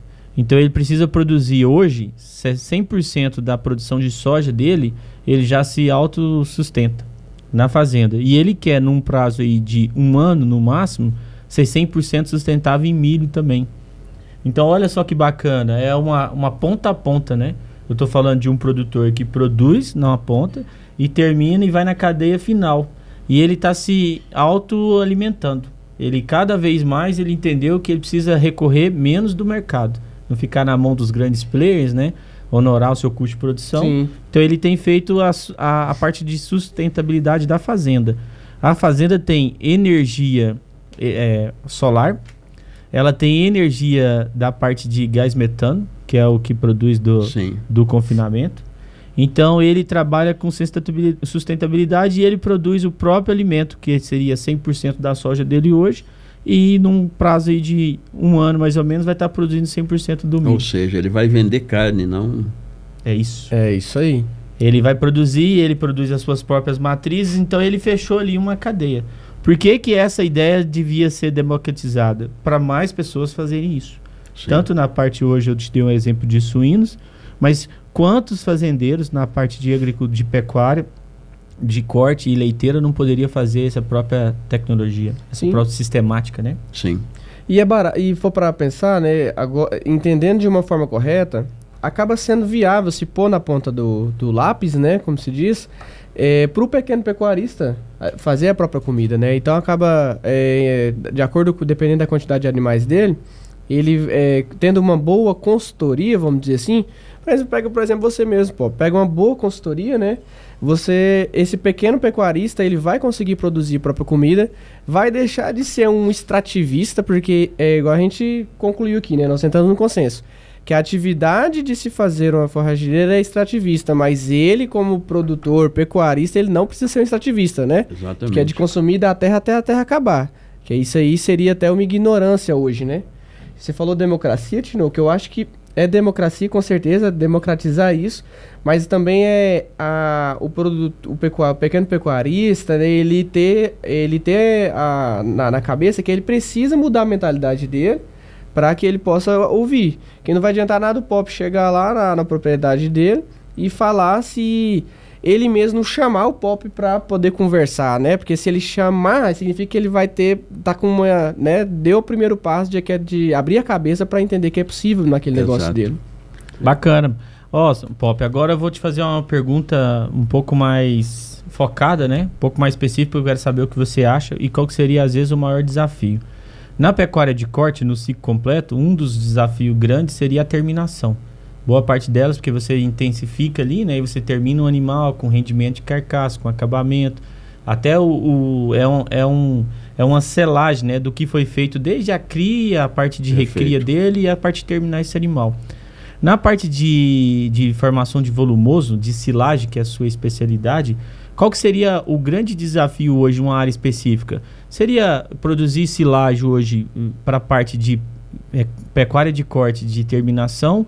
Seria às vezes para produção leiteira, num compost bar, num, num, num, num sistema às vezes diferenciado? O que, que seria esse desafio? Qual seria o maior desafiador aí? Ah, quando você fala de, de gado de corte e gado de leite, o pensamento é um pouco diferente. Porque, vamos dizer assim, nós é, falamos de vacas de leite, às vezes com produtividades altas. Mesmo as girolanda, você tem médias produtivas bem altas, né? Então você necessita, vamos dizer, encher aquela cuba de fermentação chamado rumen com algo com uma densidade energética mais alta. Então aí você teria que recorrer a milho, a sorgo, mesmo milheto poderia ser, tá? É, quando você fala de gado de corte, é um pouco diferente. Não que não necessite uma comida de boa qualidade, não é isso que eu estou dizendo. Uhum. Mas você pode se dar o luxo de trabalhar com, com material, é, vamos dizer, culturas um pouco mais rústicas, é, de densidade energética um pouco menor, que você teria bons resultados. Então, assim, sempre quando nós falamos de gado de leite de média alta média para alta produção, nós temos que trabalhar com materiais com grãos. É, quando trabalhamos com vacas de leite de média baixa produtividade, você poderia trabalhar com material também mais barato. Uhum. E no confinamento, é, se você tiver uma região com alta produtividade, por exemplo, de milho, regiões aí que, que produz 40, 50 toneladas por hectare, que existem várias Sim. regiões no Brasil, você não pode pensar em outro volumoso. Bem, vírgula, porque agora nós temos a questão da cigarrinha, que nós Sim. ainda não conversamos sobre ela. Vamos falar. Que é, um, que é um, uma interrogação danada. Mas assim, uhum. vamos dizer a grosso modo, o milho é quase imbatível. Agora, quando você vem para produtividades menores, os outros volumosos começam a ser competitivos. Entendeu? Uhum. capim, é, mesmo o capiaçu, mesmo o sorgo, né? Então. E até o milheto. Maravilhoso milheto, eu gosto demais do. Você já percebeu que eu sou um apaixonado pelo é, milheto? sou apaixonado pelo milheto. Então você poderia utilizar esses volumosos. Então, na verdade, você tem que ter noção exata de cada volumoso para que categoria animal você vai aplicar. Que a necessidade de cada categoria animal é diferente. Por exemplo, mesmo no sul, nós temos uma cooperativa que a gente atende no sul do Brasil, que a região é de silagem de milho, eles têm uma produtividade muito alta de milho. Então, para a vaca produzindo, não se fala em outra coisa. Porém, existem novilhas e vacas secas. E as propriedades são todas muito pequenininhas, áreas. Então, um dia chegou o técnico sentou comigo e me disse: eu, eu, tenho uma ideia meio louca aqui, eu gostaria que você falasse se eu estou louco mesmo ou se ela tem. Sentido, né? Eu quero plantar meio hectare de capiaçu em cada uma das propriedades para tratar essas categorias de animal que não necessitam tanto. E o produtor não ter que gastar silagem de milho que é cara em categorias que podem ser tratadas com material mais barato. barato. Eu falei, você está tá perfeito, está perfeito. Entendeu? É, existem muitos técnicos que desfazem desses materiais de alta produção. porque o capiaçu produz muito e quando você vai ensilar o valor nutritivo dele não é lá essas coisas. Sim. 5 de proteína, tal, muita fibra. Uhum. Mas o que, que um, um animal de corte precisa? Se você tiver um- uma quantidade razoável de fibra para ele passar bem o inverno, está muito bom, com às vezes com proteinado e tal, você vai embora, Uhum. entendeu? Entendi. Então, assim, todo volumoso tem lugar, desde que você enxergue onde você vai utilizá-lo e com que categoria animal você vai utilizá-lo. Simplificando e fazendo um resuminho, ah, se você compra uma vaca de 30 a 45 litros, hoje, uma vaca de elite, né, na pecuária leiteira, ela precisa comer picanha, ela precisa comer o melhor da Exatamente. nutrição, porque senão não adianta. Sim. Não vá me comprar uma vaca e pagar hoje o valor que é, né, porque são vacas de elite, e no final produzir qualquer tipo de volumoso, qualquer tipo de matéria para essa vaca. Tem que ser algo extremamente nutritivo. Mas, automaticamente, você tem várias cadeias dentro dessa área da fazenda. Perfeito. Onde você pode diversificar para o alto custo também não te consumir, você tem que ser estratégico em até que alimento dá na hora certa para também não doer no bolso. Certinho. Conhecer a fazenda. Perfeito. Caramba. Seria mais ou menos o mesmo cenário de um, de um, de um confinamento que eu fui esses tempos. E no confinamento, eles tinham todos os tipos de animais juntos. Todos os tipos de animal, um pouco maior, por, porque como, como seres humanos, né, os animais também têm seus biotipos diferentes, né? Sim. Uhum. Uns mais fortes, uns mais franzinos, um ganha mais peso, outros acaba ganhando com, com um metabolismo mais, mais lento, né? Então acaba ganhando menos. E uma das coisas que eu notei no confinamento é que a dieta era a mesma para todos. Aí eu parei para pensar, falei assim, "Ó, mas se a dieta é a mesma para todos e todos têm biotipos diferentes, pode ser que às vezes ou eu tô dando alimento demais e consumo demais para uns, faltando para outros, e no final meu dinheiro tá indo embora. Verdade. Tô, tô errado? Não, perfeitamente. Então, nessa parte da separação visual, né? Que você Uhum. faz, às vezes, o olho, que hoje existe tecnologia e métodos para isso, né? Nós usamos um, um nas nossas fazendas hoje, Pop, é a parte do pesagem diária. Nós temos balança de passagem, onde o animal passa e todos os dias eles são pesados. E a gente separa por lotes aqueles que estão próximos do peso um do outro, do biotipo, e a gente consegue nisso Perfeito. diversificar dietas diferentes também. Então, o dinheiro, novamente, sabe o que tem na mão, mas não sabe o que escorre pelos dedos. É verdade. Imagina isso num confinamento de 3 mil cabeças. Quanto de dinheiro eu não estou empregando de forma errada, né? De Uhum. forma, às vezes, não, não é que o sistema, ah, a pessoa está fazendo errado. Não. Às vezes, o manejo e o mindset tá precisando mudar. Porque você está perdendo dinheiro. Eu, É é, verdade. falando, falando um pouco até em silagem, é, numa região no Paraná onde a melhor, re- assim, a mais famosa região de leite do, do Brasil, que é Castro, né, a capital nacional do leite, como dizem. Sim. Ah, a gente conversando com um produtor de silagem que faz a silagem para venda. Ele vende ela em, em- naquelas bolas de 500 quilos. Ah, ele faz, depois ele desencila, coloca nas bolas e vende. E ele me disse o seguinte: olha, a minha perda, eu sei exatamente quantos quilos eu coloco dentro do silo e quanto eu tiro. A minha perda é de 13%. Você não via perda su- superficial, não- você não tinha visual. As perdas eram de fermentação. É, com o uso do inoculante, para quanto baixa? Eu falei, deve baixar para 8, 5% menos de perda. 8 por aí, por volta disso. Ele falou, você me garante? Eu disse, não, não garanto nada. Por uma razão muito simples.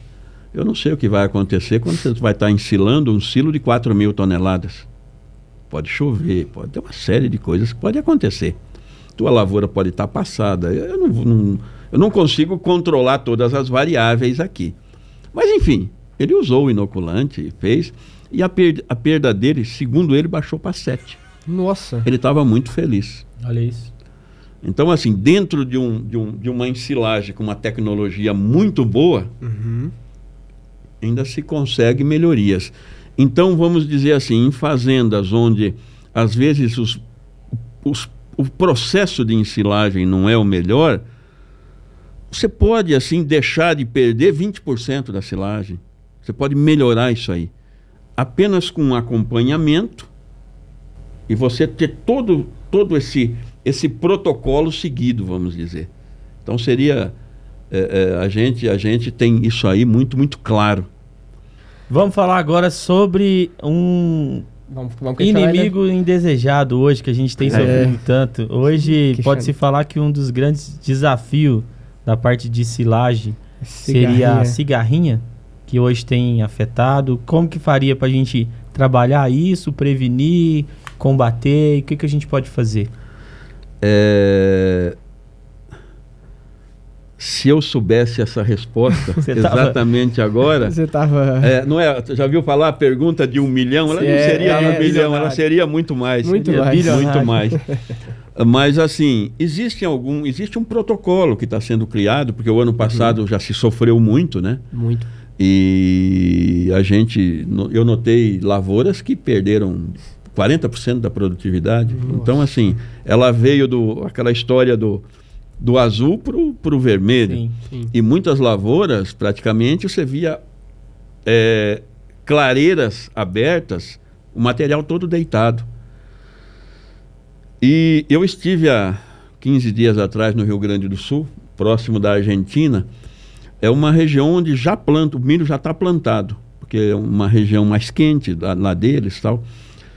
E o técnico dizia que tinha lavoura com duas folhas, já tinha feito três aplicações de, de, de, de, veneno de, e não tinha, não tinha, não consegue segurar. Mas assim, o que a gente tem notado com alguns, alguns colegas que entendem muito da cultura de milho e acompanham a cultura de milho, é que você teria que fazer aplicações calendarizadas, não esperar a cigarrinha. Hum. Então, é, uma aplicação de, de, de, químico com, com biológico antes do plantio, uma aplicação de químico com biológico quando ele estiver no palito, e depois até quatro folhas mais uma aplicação. E esperar, se houver necessidade, mais. Agora, é um problema seríssimo porque cada cigarrinha produz até 6 mil ovos. Nossa. Ela tem capacidade de andar 60, 70 quilômetros. Então, assim, é um inimigo realmente indesejável. E todos na, na cadeia produtiva aí de, de, do leite, do, o, no agro geral, eh, todos estão muito preocupados. Porque existe um protocolo mas não se sabe se ele realmente vai funcionar. Se é eficaz, né? Por isso que eu te disse que era pergunta de é. bem mais de um milhão. E veio de onde essa cigarrinha, hein? Você sabe dizer? Ela já existe aí, já a cigarrinha né? das pastagens e tal, mas nos últimos anos foi uma explosão, né? É uma hum. explosão. Até porque muita área sendo preparada, sendo aberta, sendo reutilizada, né? sendo renovada, Exato. reformada. Então isso cada vez mais vai aumentando. Então quer dizer que contenção dos riscos e prevenção seria antever o problema, seria o único cenário hoje que nós Exato. temos para para e, e aí você você já falou no início desse podcast a questão de, do aumento da, da, da, quantidade de lavouras de sorgo muito em, em, em razão disso né uhum. porque o sorgo caiu caiu muito a, a, a, a área plantada quando apareceu o milho RR que enfim você tinha, ele era BT, ele era RR, Sim. você estava com tudo controlado, né? Hum. E aí o sorgo, o milheto foram sendo deixados de lado. Mas agora, com o advento da cigarrinha, eles, todas essas culturas estão ganhando força de novo. Entendi. Até que se ache uma, uma solução para isso aí. É. Eu tenho uma solução também. Qual viu? que é? Você produtor aí, ó. Seguro Seguro. Faça o seu seguro. Faça seguro do seu, do Merchan, pastagem, do seu Momento forragem. merchando Agro em Dia. É, Faça seu seguro, seu seguro com a Confiagro Seguros. Confiagro Seguros. Esse, nós temos uma, uma, uma, hoje uma empresa, né? Uma das Isso. empresas onde o Fred é o CEO, que é a Confiagro. Está à frente liderando e a gente tem batido muito nessa tecla sobre seguro no agro, né? Isso. Para o cara que está a partir da segunda safra, né? Já pode fazer o seu seguro e dormir em paz. Eu vou te dizer que eu tenho áreas pequenas, né? não, é, não é nada grande. Paraná, as áreas não são não tão, são tão grandes não lá são no tão sul, né? grandes, né? mas eu não faço nada, nada, nada, absolutamente nada sem seguro. Vai é, para você ver. Olha só. Nada sem seguro. Especialista, não, gente. Ouve é, a voz do especialista. A gente não pode correr riscos, né? Ou seja, todos os riscos que você pode minimizar, você tem que fazê-lo. É claro. É. Eu procuro falar assim, ó, o que, que é pior do que não ganhar? é isso aí. perder. Então põe isso na sua cabeça. Pior do que não ganhar nada é você perder. Exato. Então, irmão, não queira perder, que é dói no bolso. Faça igual o. Pop. Antes do momento final, eu só queria falar uma coisa que é um assunto que ele gosta e eu gosto também, é jogo rápido. Falar sobre silagem de milheto. Fazer silagem. É possível fazer, a gente fazer? Como que seria? É, ele está até me provocando, que ele sabe que eu sou um apaixonado pelo milheto, né? Rapaz. O. Tonico, o, o Tonico é terrível, né? Ele é terrível, ele é terrível. É, mas eu Você já gosto pode, também. não, você já pode cobrar já, porque se nós deixar vai ficar aqui até meia-noite, vai dar umas 12 horas de gravação. E... Não, tem ele- que falar. É, é, o milheto, sim, é uma, opi- é uma opção muito interessante, tanto em consórcio como é, solteiro, né?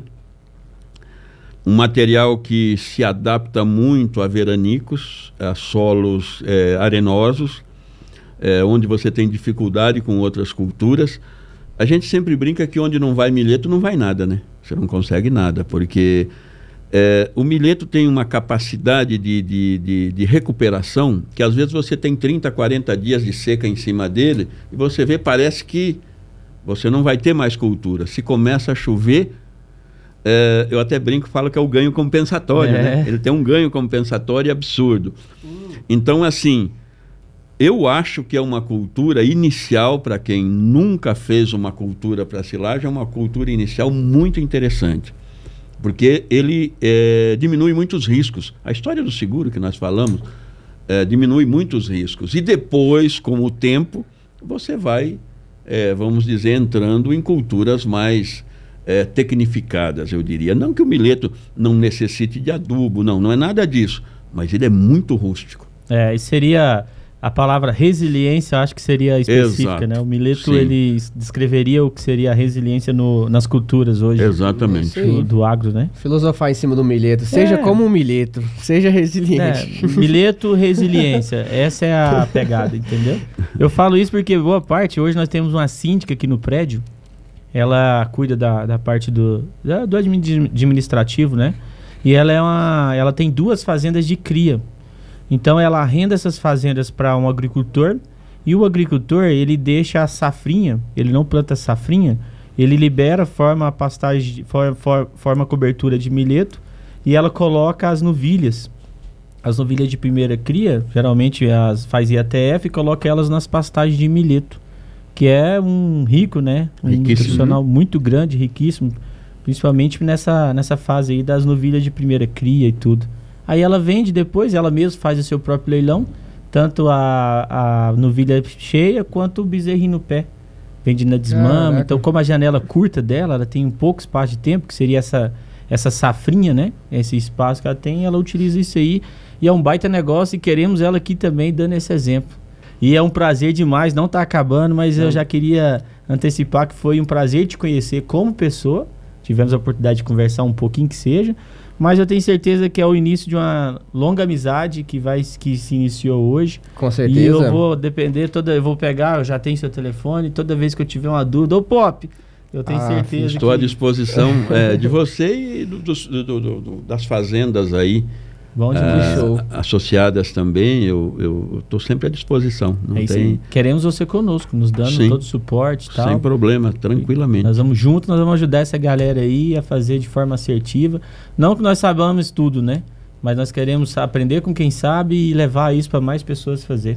Correto? É isso aí. E assim, é, mesmo com 35 anos de experiência, ou mais um pouquinho talvez, é, hoje, hoje aqui eu aprendi muito. Então, Ah, assim, é, você produtor da minha faixa etária, entre 60 e 70 anos aí, não se sinta acanhado, não se sinta envergonhado de chamar os meninos para darem a consultoria. Ah, o que você conhece da tua fazenda, junto com a gestão que eles podem trazer, pode maximizar de muito o resultado. Então, assim, eu acho que esses meninos todos dessas consultorias vieram, é uma luz na pecuária nacional. Eu, esses dias atrás, ouvi, que a gente ouve muita gente, você concorda com algumas coisas e discorda de outras. Também meninos. e aí uma pessoa disse: a paixão na pecuária não tem mais lugar. Discordo complet completamente. Eu acho que tem que existir a paixão junto com a gestão. Aí, Porque aí você fecha. Aí o resultado é garantido. Isso, isso a gente coloca o nome de casamento perfeito. Perfeito. É Qual que é o casamento perfeito? Qual que é a fazenda hoje, o cenário perfeito? Aquela que se diversifica, verticaliza, se integra, porque eu acho que isso é o fundamental. Então aí se torna, junto com a boa gestão, um bom planejamento técnico para a gente suportar as fases que não, não são só flores, né? Sim. Nós sim. temos tempos de águas e tempos de seca. E no tempo seco a gente consegue planejar para que a gente também consiga atravessar essa, essa dificuldade. E no final ter o casamento perfeito. É isso. Aquela questão que a gente estava falando, quando você fa fala de vacas de cria, né? É, quando você faz com que elas passem uma seca, o inverno, depende da região que você está, bem nutridas, você vai ter frutos lá na frente com, né, com a taxa de natalidade aumentando muito, né? Então, sim. É, tanto certeza. que isso aí é uma das coisas que eu mais bato nessa tecla. Todo mundo que me pergunta sabe que eu, que eu defendo essa bandeira. Que para mim, o melhor ciclo da pecuária, assim, o melhor sistema de se trabalhar é o ciclo completo. Por que o ciclo completo? Porque não adianta nada eu ter empenho e dedicação numa recria, numa terminação, se eu não tive um cuidado com o animal desde os seus primeiros anos. E não é só do bezerro estar tá no pé da vaca, não. É como que foi a criação dessa matriz, né? Porque eu conduzo ela do jeito que eu acho, com todos os critérios, com todos os cuidados. E eu vou transferindo isso de genética, melhorando o meu gado, melhorando o desempenho, melhorando a minha entrega. Então hoje nós temos cada vez mais números mais Sim, impressionantes, né? Com certeza. Nós estamos falando de uma época em que um animal demorava 4 a 5 anos para ser morto. E hoje nós estamos reduzindo isso para 14, 16 meses. Entendeu? Um ciclo aí de 21 meses. Hoje um animal com 24, 26. Então cada vez está mais precoce. É isso aí. E não adianta ser só diminuir a janela e, e fazer de qualquer jeito. Tem que fazer com qualidade, com cuidado. Então se eu tenho uma base forte, uma base boa na cria, eu consigo atravessar todo o meu processo de recria, de engorda, isso. com jeito, com dedicação e no final terminar um animal com qualidade, com estrutura. É, alinhado. Abraço pro Filipinho, né? Isso, alinhado. Faz isso muito bem lá em Firminópolis, né? Isso aí. E alinhado ao quê? A esse cara aqui, ó. É. Uma especialidade nele em silagem, onde eu consigo fazer o quê? Eu falei para você lá nos bastidores que nós temos dois momentos que eu considero extremamente importantes. um dele, aquisição de animais, e o outro, custo de produção. Perfeito. E no custo de produção é você que nos ajuda. Porque se a gente consegue maximizar isso dos custos, diminuir a nosso, nossa custo de produção, eu consigo fechar no famoso azul, que eu tanto Lucro. procuro, né? Lucro do negócio. É. É o objetivo. É isso aí. Eu não, vou me eu não vou me despedir agora, nós vamos pro Pinga Fogo. Vamos ah. lá? Então, pode começar. Eu vou começar. Então vamos lá que te representa? Agro. Paixão, a minha vida. Agora eu tô curioso, porque o homem veio lá do sul, então vamos ver na parte sul. Verdade. Um modão sertanejo. Eu sou eu sou fã declarado de Almir Sater, Renato Teixeira. Oh, mas o homem tem gosto musical é. apurado, hein? Você é, tá doido. É refinado. Eu, tive, eu tive o prazer de ver os dois cantando juntos. Você já teve também, já. né? Com certeza. Foi um dos melhores shows que eu já Sim. fui. Um prato típico, Pop. É o prato da o prato da, da minha região que representa a minha cidade, porco no tacho. Porco no tacho. Sim. Rapaz, já deu água na boca. Já me deu. Tá louco. É verdade. Bom demais, ó. Então agora é o momento mais esperado aí do final, porque todo mundo chega aqui e quer ver o que, que vai fazer com esse dinheiro. Pop, você tem na sua conta, caiu um Pix. Acabou de chegar. Você saiu daqui olhando no celular 10 milhões de dólares. O que você faria hoje com essa quantia? Eu continuaria no agro. Eu, eu, eu faria, com a minha experiência, junto com a gestão uhum. é, dos meninos, né? é, eu faria um ciclo completo e investiria no agro. É, na verdade, assim, é, volto a dizer, paixão e gestão tem que andar juntas. Olha que bacana. E você, Fredinho? Caiu agora um Pix de 10 milhões de dólares na sua conta. O que o Frederico Leonardo faria com 10 milhões de dólares? É, eu sou Ou um cara- Leonardo Federico, né? tá certo, tanto faz. Olha, eu, todo mundo, todo mundo que me conhece sabe que eu gosto de diversificar, né? Então, desde as coisas mais simples até algo. Uau, 10 milhões de dólares.